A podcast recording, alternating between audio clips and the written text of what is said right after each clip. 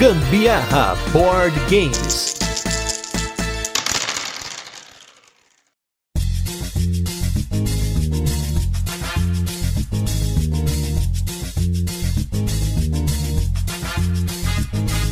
Achou que ia acabar o carteado? Achou errado, porque essa semana também tem e mais um carteado com phishing. Eu sou o Gustavo Lopes. E eu sou a Carol Guzmão e esse é mais um episódio do Gambiarra Board Games. E no episódio de hoje a gente vai falar sobre o jogo Gap. Vamos fazer aquele resuminho de como o jogo funciona, depois tem curiosidades e por fim a nossa experiência com ele, mas não sem antes o nosso primeiro bloco de destaques da semana, recadinhos e também o review retrô, onde a gente vai falar dos jogos que já passaram por aqui. Primeiramente, queria agradecer aqui aos nossos apoiadores do Catarse, teve setembro e outubro, que faz tempo que a gente não fala aqui. Então, queria agradecer aqui ao Daniel Espínola, ao Daniel Garibay, Dimitri Macedo, Igor Ottoni, Josué Leiber, Saulo Gabriel e Túlio Abud. Muito obrigado aí por apoiarem esse podcast. Se você ainda não apoia, não deixe de apoiar que nós estamos cada vez com mais episódios para você. Estamos chegando no nosso episódio número 500. Olha só um marco que nenhum outro podcast de jogos de tabuleiro chegou perto. E a maioria dos podcasts acabam muito antes disso, não só falando de podcast, jogo de tabuleiro, mas podcasts no geral. Segundo lugar, queria comentar que os nossos destaques da semana tem três jogos pra gente comentar. O primeiro deles também é um jogo da Paper Games, que é o jogo Istanbul, o jogo de dados. E a primeira coisa que eu quero comentar aqui é que a gente não jogou o jogo Istanbul, que foi lançado no Brasil antigamente pela Grow e tal, então a gente não tem como comparar a experiência.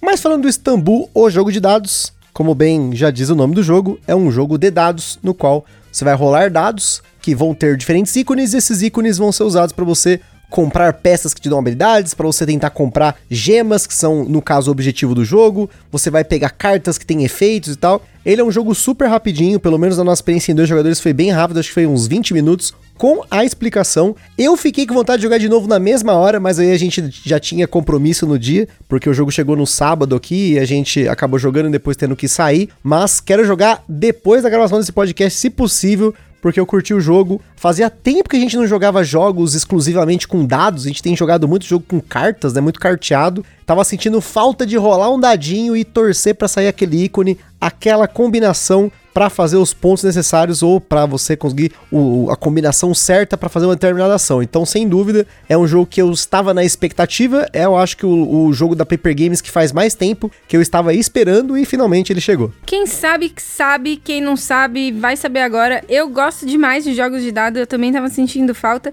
E o Istanbul, ele dá aquela vontadezinha de você querer correr para pegar o quanto antes as gemas mais fáceis que não é tão fácil assim, já que você depende dos dados para conseguir fazer ali a sua, a sua coleçãozinha dos dados para poder, então, na sequência já trocar pelo objeto que você pretende, né? Enfim, eu acho que foi um jogo super legal também. A gente jogou aqui em casa uma vez por hora, mas a gente gostou muito e com certeza vai pra mesa assim que acabar aqui esse cast. Até porque também logo, logo vai ter episódio sobre ele. Acho que sem ser o próximo no outro, já deve, a gente já deve fazer sobre o Istambul, o jogo de dados. E na sequência teve dois jogos que nós jogamos lá na Ludus. Mais uma vez estávamos lá na Ludus Luderia, mas dessa vez a convite da Copag para o lançamento do jogo Enquadrados, que é um jogo do Crise da Talita que é muito bacana, um jogo de cartas no qual você vai ter que formar uma imagem, aquele esquema de desenho a partir de um padrão, né? A partir de um modelo. Só que é um jogo de velocidade. As formas, né, no caso que estão nas cartas, são formas bem abstratas, né? Ele o Chris inclusive comentou bastante no lançamento sobre o, a arte Bauhaus, né, um estilo que ele gosta. As cores são bem fortes e aí você começa a se confundir ali na hora de montar a carta. Tem três modos de jogo, nós jogamos os três modos. Um modo todo mundo usa a mesma carta como base, e aí vai ter uma pontuação para quem bater primeiro, quem ficar por último, se você errou, se você acertou tem uma pontuação competitiva, são três níveis de cartas e aí cada um escolhe a sua. E novamente a ideia é terminar primeiro e terminar corretamente. E tem uma outra que é uma variante mais avançada, que é a que a gente mais gostou, pelo menos eu gostei mais, que você tem uma carta de desafio, que você quer terminar primeiro para que os outros jogadores sejam punidos por não terem terminado também. Então ele tem um equilíbrio muito interessante no jogo. Eu até perguntei pro Chris como é que eles equilibraram as cartas de nível 1, 2 e 3, os desafios. O desafio tem partes da carta que você não vê, então você pode confundir Enfim, eu sou suspeito que eu gostei muito, por exemplo, do Zag. Eu aprendi a gostar mais desses jogos de tempo real que tem essa velocidade para você fazer as coisas. E sem dúvida, em Enquadrados, a gente jogou três partidas lá. Um abraço pra Carla e pro Gabriel do Tábula Carta, que a gente jogou também com eles na mesa. A gente jogou em duas pessoas, em quatro pessoas. Olha só que bacana. Foi uma experiência muito legal. Rapazes, esse daí não me deu tontura igual o Zag deu. O Zag mexeu com o labirinto ali. O Enquadrados, ele não traz, não me trouxe pelo menos essa doideira na mente aí, essa brisa muito louca que o, o Zag trouxe, mas é um joguinho muito gostosinho de jogar. Você precisa ficar bem ligado com o que você está fazendo, porque tem algumas formas muito parecidas entre as cartas que você tem para poder montar o padrão que está ali no centro, ou enfim, a sua carta pessoal. E aí você tem que estar tá sempre muito atento, porque senão você pode, como fiz, por exemplo, porque eu, eu apesar de gostar muito de jogo de tempo real, nesses assim onde exige esse nível de velocidade na competição me atrapalha. Então eu, eu acabo que fico meio lenta. E aí eu achei que tinha feito a, a, o padrão certo. Na hora de bater ali, eu me confundi e por fim não pontuei. E aí tem momentos que você, se você faz errado, você se prejudica. Então atenção, galera. Adorei. Enquadrados foi bem legal. Gostei muito, muito, muito da experiência com ele. E aí, no meio lá da nossa joga do Enquadrados, a Lucy, um abraço pra Lucy lá da Ludos Luderia, ela falou: Ah, vocês gostam desses jogos de reconhecimento de padrões? Tem um jogo que eu gosto muito que é o 7. E aí ela perguntou se a gente já tinha jogado, a gente não conhecia o jogo. Eu conhecia por nome, mas eu nunca tinha ido atrás do jogo. E aí a própria Lucy foi a nossa monitora, olha só que legal. Ela que geralmente tá ali correndo para um lado pro outro, ali organizando a casa, não sei o que, ela parou para ensinar o jogo pra gente porque ela gosta muito do jogo. E o set é um jogo que você vai fazer sets, né? No caso, são sempre de três cartas, e você tem cartas que tem um monte de cor, tem três cores diferentes, tem três formas diferentes, tem três tipos de preenchimento e tem três quantidades. E você tem que pegar um conjunto de três cartas em que para cada uma dessas quatro características, ou tudo é igual ou tudo é diferente. E aí, gente, aí foi o negócio ficou louco, porque eu já tava já muito doido de jogar em quadrados, já tava nesse negócio de ficar olhando, prestando atenção, e aí foi uma partida muito louca. Eu gostei do jogo, né? Assim, curti a ideia dele, gostei da, da dinâmica dele de você tentar, inclusive, procurar por cartas que são completamente diferentes entre si, não só as coincidências, e isso buga um pouco o cérebro, e acho que talvez por isso eu me dei bastante bem no jogo, porque eu gosto muito de encontrar padrões nas coisas, né? Eu tenho muita facilidade para isso no meu dia a dia. Então, olhando assim no jogo, é aquela coisa. É quase que um jogo dos sete erros, mas na verdade você tá ali com muitas cartas e vão colocando mais cartas na mesa, e aí as variáveis vão mudando e você vai ficando maluco. Então, assim, o jogo me surpreendeu. Foi, foi uma parada que eu não estava, tipo, esperando que eu ia gostar assim do jogo. Deixa eu basicamente repetir tudo que eu falei sobre o Enquadrados. Eu sou muito lenta nesses jogos de tempo real competitivo, então eu pelo menos não fiquei tão para trás porque eu consegui fazer um, uma identificação de um padrão. o Gusta realmente é muito bom com reconhecimento de padrões, mas deixa alguém inventar um jogo para onde você precisa formar frase com as letras de uma placa de carro. Eu vou disparado ganhar. Aí vai ser regaço. Carol é mestra nessa habilidade de formar frases ou palavras usando apenas as letras que estão nas placas de carros. Tem dia que é até seja, difícil de tentar competir. Seja placa antiga, placa nova. Eu desafio que vocês sejam melhor do que eu. e frases boas, claro, né? Nada de, de tosqueira. Eu só consigo na tosqueira ou na zoeira, então eu não, não tenho essa habilidade aí, mas estou com uma adversária muito forte aqui, né? Então esses foram os nossos destaques da semana e o jogo que vai entrar no nosso review retrô é um, já um jogo bem grande, é um jogo muito bonito, mas que talvez seja um jogo que o hype dele sumiu, que é o jogo Ankh, Deuses do Egito.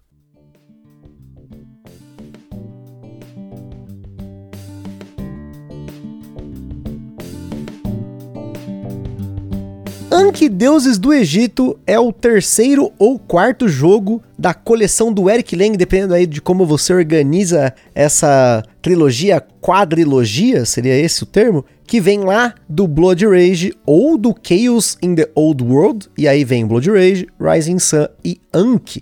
E o Anki é o único desses jogos que ficou na nossa coleção até hoje. Porque, primeiro, ele tem um tema egípcio. Eu sempre, desde criança, gostei de temas egípcios. Meu irmão, muito mais do que eu. A gente curte bastante. Então, o tema dele já me pegou. As miniaturas são maravilhosas. E é um jogo que rodou bem em dois jogadores. Mas, para quem não conhece, ouça o episódio número 155, no qual nós falamos do Anki. Porque a grande questão falando desses três jogos é que o Blood Rage em dois jogadores é uma experiência ok, não era tão bacana. O Rising Sun não funciona, não tem para dois jogadores e mesmo que tivesse, é um jogo que ele tem a questão das alianças, não iria funcionar muito bem. A dinâmica dele exige mais gente na mesa e as nossas mesas foram um desastre desse jogo, assim como o do Blood Rage em mais jogadores também foi um desastre. E aí o Anki é um jogo de controle de área que tem umas batalhas durante o jogo, né? Você vai colocando miniaturas do seu exército, você consegue adquirir umas miniaturas diferentes e a grande sacada do Anki é que os jogadores começam com apenas um poder diferente e aí você pode ir customizando o seu tabuleiro de jogador para que você tenha diferentes poderes ao longo da partida. Você quer é, o poder para fazer o deploy nas pirâmides, aí você quer combar com outras construções, ou você quer andar. Enfim, tem uma série de habilidades que você pode desbloquear: nível 1, nível 2, nível 3, e tem as criaturas que você também adquire para poder jogar. Eu acho que assim, é um jogo que eu sinto falta de jogar, mas faz tempo que a gente não joga. A gente jogou uma vez depois do cast, porque eu tava eu queria jogar esse jogo. Eu não joguei mais gente, então a gente nem chegou a ver a dinâmica da fusão que acontece quando os jogadores estão para trás e tem um determinado momento do jogo que se você tá para trás, você funde com os, o, o, penúltimo jogador. Isso desagradou algumas pessoas e acho que por conta disso, esse era um jogo que tinha muito hype por ser Eric Lang, trilogia, tal, tal, não sei o que. E aí, depois do KS, depois que ele foi lançado, eu nunca mais ouvi falar, eu nunca vi, nunca mais vi as pessoas jogando, lançou as expansões dele, também não ouvi falar, sabe? Eu não sei, talvez eu também não esteja tão profundamente vendo todo mundo jogando tudo aí, mas a minha impressão é que ele é um jogo que tinha um hype muito alto e caiu bastante, mas ele ainda está na nossa coleção, é um jogo que é, ele une o fato de jogar em dois, é bonito e ele também tem uma jogabilidade interessante pra gente. Eu acho interessante que as, as minis dele são muito, muito da hora, assim. Eu, eu, eu, curto viajar um pouquinho vendo as minis, né? Eu preciso ser sincera que já tem bastante tempo que a gente não joga, então eu não sei se eu lembro muito bem das regras. Eu lembro só que tinha que fazer lá o terreno, né? Tinha alguma coisa com terreno e também uma trilhazinha meio ingrata que a gente seguia. Mas eu não, não lembro direito do jogo. Comentário Glória Pires. Mas continua. Não posso opinar. não posso opinar. Brincadeira, eu não posso opinar. Eu lembro que ele era bonito e, e só também, muita coisa eu não lembro. É. Acontece. Mas o jogo de hoje não. O jogo de hoje não tem Glória Pires aqui, porque nós jogamos, jogamos ele muitas vezes, que é o jogo Gap. Pode ser Glória Aparecida Pires. Nossa, agora que eu entendi, mano. Se você não entendeu, volta para você entender.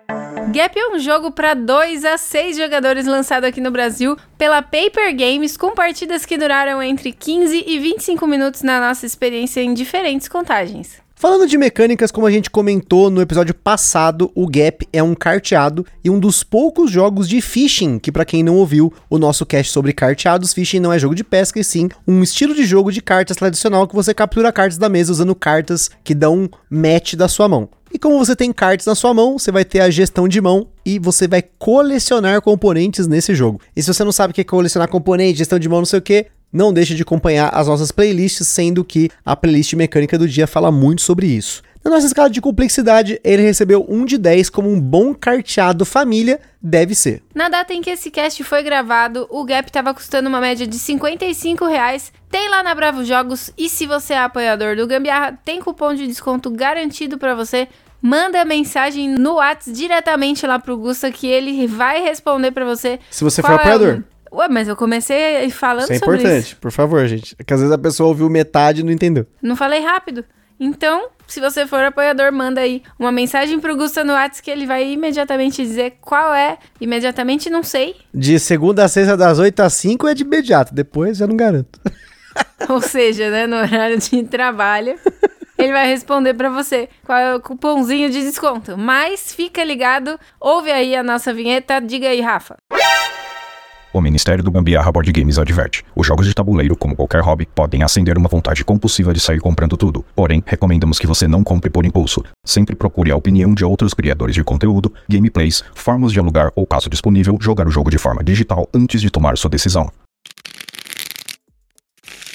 Inclusive, esse é o vigésimo jogo da linha Pocket da Paper Games, por isso que o precinho dele é camarada, do jeito que a gente gosta. Eu gosto muito da linha Pocket da Paper, então sou suspeito para falar. Agora falando do Gap, em Gap, os jogadores estão capturando cartas para tentar manter o maior intervalo entre a cor que mais conseguiu juntar com a cor que menos conseguiu. Esse equilíbrio é realizado jogando cartas no momento certo, pois sempre que você joga uma carta, uma de três coisas podem acontecer. No jogo você tem cartas de 0 a 9 em 5 naipes, que nem todos entram dependendo aí da quantidade de jogadores. Quando você joga uma carta, se no centro da mesa tem cartas do mesmo valor, você captura todas elas junto com a carta que você jogou. Agora, se não tem cartas do mesmo número, mas tem cartas adjacentes numericamente, ou seja, você jogou um 5, então o 4 e o 6 são adjacentes. Isso está marcado na carta, né? Para você não esquecer o que vem antes e o que vem depois. E aí, então, se tiver um 4 e ou um 6 no centro da mesa, você vai pegar um de cada. Se não tiver nem cartas iguais, nem adjacentes, você só deposita essa carta no centro da mesa. Vai ficar então aí disponível para os outros jogadores pegarem. Achei interessante o depositar, né?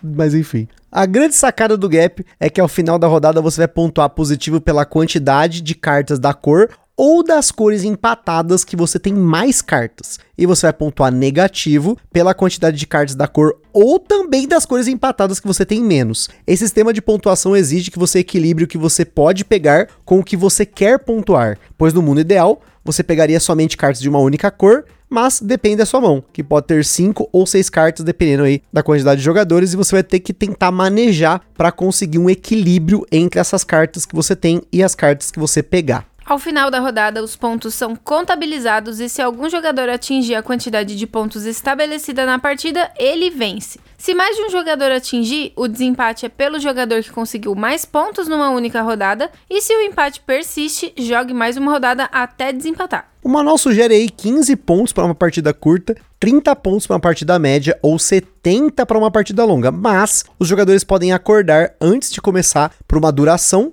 ou um número de rodada ao invés de pontuação. Em questão de rodada, a gente sempre recomenda que você faça ou três rodadas ou uma por jogador, como normalmente os carteados aí ditam. E agora que você tem uma noção de como funciona o gap, vamos para as curiosidades e na sequência o que a gente achou do jogo. Mas antes a gente vai para nossa vinheta, então fala aí, Totó.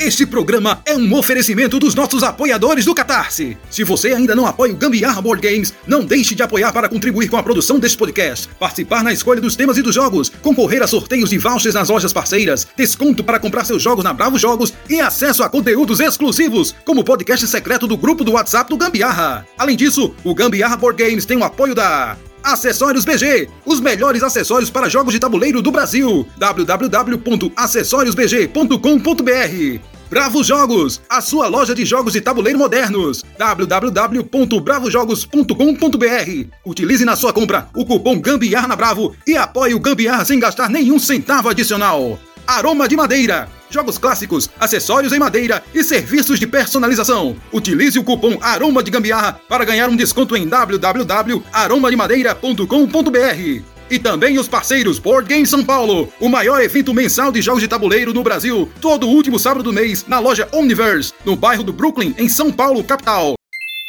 E também não se esqueçam de seguir a gente lá no nosso Instagram, que é o arroba gambiarraboardgames, para ver mais conteúdos e também para interagir com a gente. E se você curte o nosso conteúdo, compartilha com a galera. Não deixe também de seguir a gente na Ludopedia, no Spotify e também comentar aí nessas plataformas para que a gente possa interagir com vocês ou mesmo saber a opinião de vocês sobre os nossos episódios.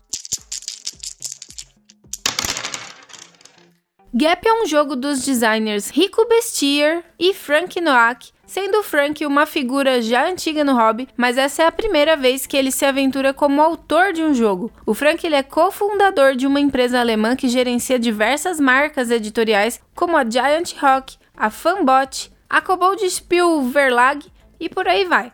Além disso, ele também é sócio da Spiel Offensive, uma das maiores lojas online de jogos de tabuleiro da Alemanha, que antigamente os brasileiros compravam jogos lá de container, e também a Spielschmied, que é uma plataforma de financiamento coletivo alemã. O Frank resolveu criar um jogo no estilo de baralho porque parte de como ele começou nos jogos de tabuleiro foi por conta dos carteados. E hoje ele tem uma série de empresas relacionadas ao hobby, faz muita coisa na indústria, mas ele se aventurou em criar alguma coisa que pudesse voltar às origens dele. O Gap foi lançado em 2022 pela Fanbot e em 2023 esteve presente em Essen com a edição em inglês, no stand da Arcane Wonders, além de outras edições em diferentes idiomas, como aqui no Brasil pela Paper, em francês, pela Yellow, e a Simon Global, que lançou o jogo em japonês e em chinês. Está sendo produzido uma promo para o Gap que a gente já testou em primeira mão que não deu tempo de sair no lançamento do jogo, mas como sempre, a Paper inclui várias promos de vários jogos em outros jogos, então com certeza ela vai estar disponível de alguma forma para quem for atrás. Mas a gente não vai dar muito detalhe, é só para vocês saberem aí em primeira mão que tem sim promo pro Gap e a gente já testou. E como a gente tá falando de um carteado, a primeira coisa que a gente fez quando ele chegou aqui foi eslivar a nossa cópia, porque você embaralha ele toda a rodada. São 50 cartinhas tamanho 56 por 87, que é o tamanho padrão USA.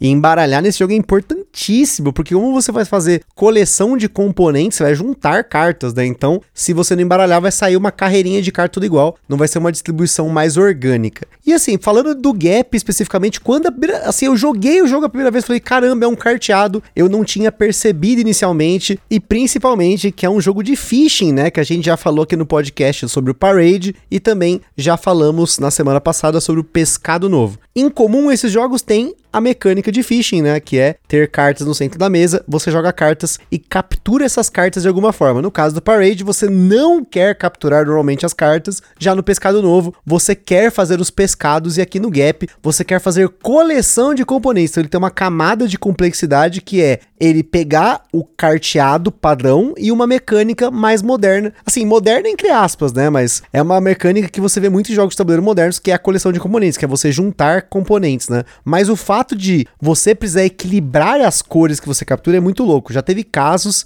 que eu joguei em quatro pessoas, a Carol não jogou, mas em quatro pessoas tava nosso amigo Evandro, ele tava com duas cartas de cada uma das cinco cores, ele ia fazer 10 pontos. E um erro na gestão da mão. Ele acabou pegando uma carta adicional da verde, ele ficou com quatro verdes, então são quatro pontos, e ele perdeu oito pontos, porque aí as outras cartas empatadas com a menor quantidade, que era dois, e aí ele pontuou menos oito. Se você faz duas cores só empatadas, e zero das outras duas, das outras três, sei lá, é tudo muito bonito, né? Porque aí você consegue pontuar bastante. Teve um caso que jogando eu contra a Carol aqui, um dos dois, não lembro se foi a Carol ou se fui eu, fez 12 pontos numa única jogada. Conseguiu 6 de um tipo e 6 do outro. E aí, a terceira cor, porque em dois jogadores você vai jogar só com três cores, e acabou que deu muito certo. Mas é um jogo que você vai observar a mesa, observar o seu oponente e observar suas cartas como sempre, como todo bom carteado. Mas a gestão da mão é fundamental para que, durante a rodada, você se livre de cartas da sua mão jogando no meio,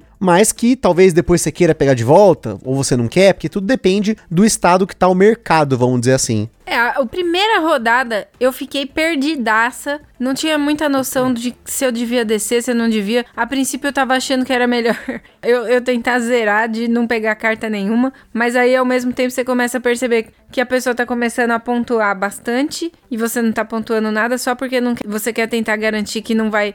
Pontos negativos, então os, teoricamente zero é melhor que negativo, mas ao mesmo tempo, você precisa de número para poder pontuar qualquer coisa que seja. Então, depois eu fui pegando o esquema. Gente, é muito esperto esse jogo. Você tem que estar tá totalmente ligado quando baixar. Às vezes você pega o mesmo número em duas, em duas cores diferentes e faz muita diferença escolher qual dos dois você tem que baixar. Tem que ter muito raciocínio. E uma coisa que a gente não comentou aí nas regras é que o 9 e o 0 são é circular, né? Então o 9 e 0 são adjacentes. Então, todos os números estão com duas adjacências, né? Então, na hora de pegar, você tem que escolher muito bem, né? Como a gente falou, você vai escolher um de cada um. Então, vamos supor que tem três zeros na mesa e você joga um 9, você só vai pegar um zero. Então, muitas vezes você pensando, ah, não, vou tentar acumular mais da mesma cor. é interessante você realmente acumular mais da mesma cor. Só que, se você não conseguir equilibrar com a cor que você tem menos, você começa a diminuir os seus pontos. Então é muito comum, esse é um comportamento que eu vi acontecer em várias mesas. Você começar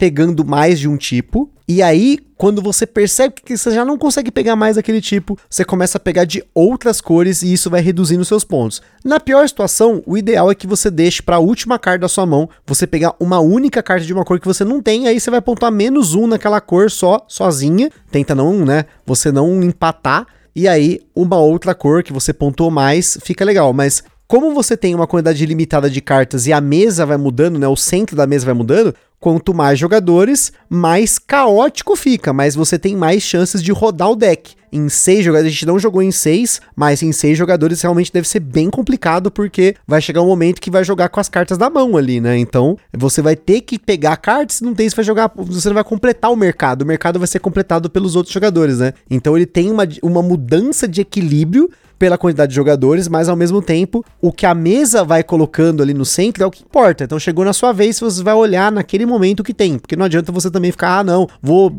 me preparar para pegar essa carta. Não tem muito isso nesse jogo.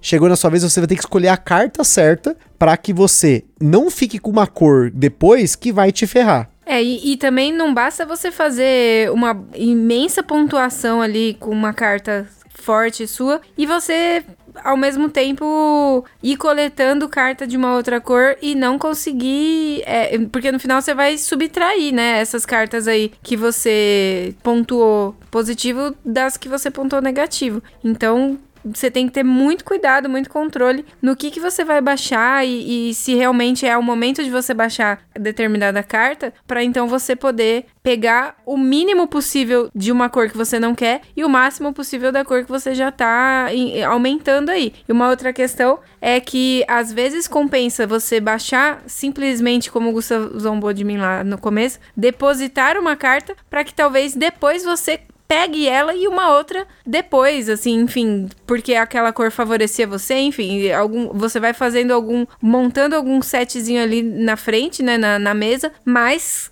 corre o risco do seu coleguinha pegar na sua frente, né? Talvez seja importante também aqui ressaltar é que se você gosta de jogos de baralho, jogos tradicionais ou mesmo esses carteados modernos, o Gap sem dúvida vai ser um jogo que vai te agradar porque ele, como eu falei, ele junta a mecânica de fishing, vem lá do Hanafuda, do Koi Koi, com o set collection, que você vê mais hoje em jogos modernos, né? Você tem essa mecânica quase que, sei lá, a cada 3, 4 caches aí, você vê a gente comentando que o jogo tem set collection, né? Essa coleção de componentes, às vezes é contratos, tal. No caso aqui, são cartas de cor. Mas até comentando aqui com vocês, pode parecer bem abstrato isso que a gente tá falando, né? De você tentar pegar cor, não sei o que. Isso é muito jogando. É um jogo que você vai enxergar, né? A beleza dele na mesa. Eu acho que os dois últimos jogos aí que a Paper Games trouxe, que são jogos de cartas, que são cartas mais tradicionais, abstratas, né? Que é o Trio e o Gap, são dois jogos que fizeram bastante sucesso em Essen, porque eles são jogos com uma regra muito simples, eles pegam uma quantidade de jogadores bem bacana, de 2 a 6 jogadores. A gente não falou no caso do cast do trio, porque a variante oficial para dois jogadores vai sair o PDFzinho para vocês também baixarem para quem quiser jogar o trio em dois.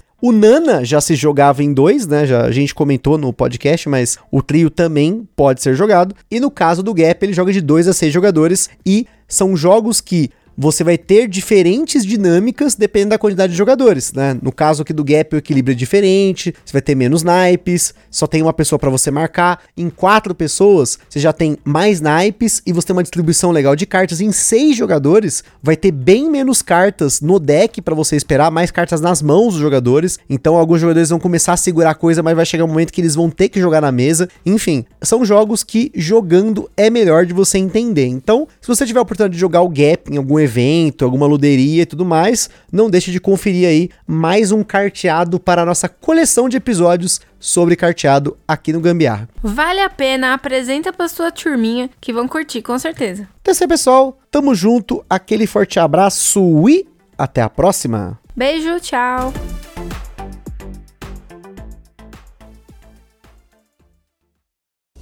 Está perdido com tantos episódios? Consulte na descrição o nosso índice completo de episódios e playlists.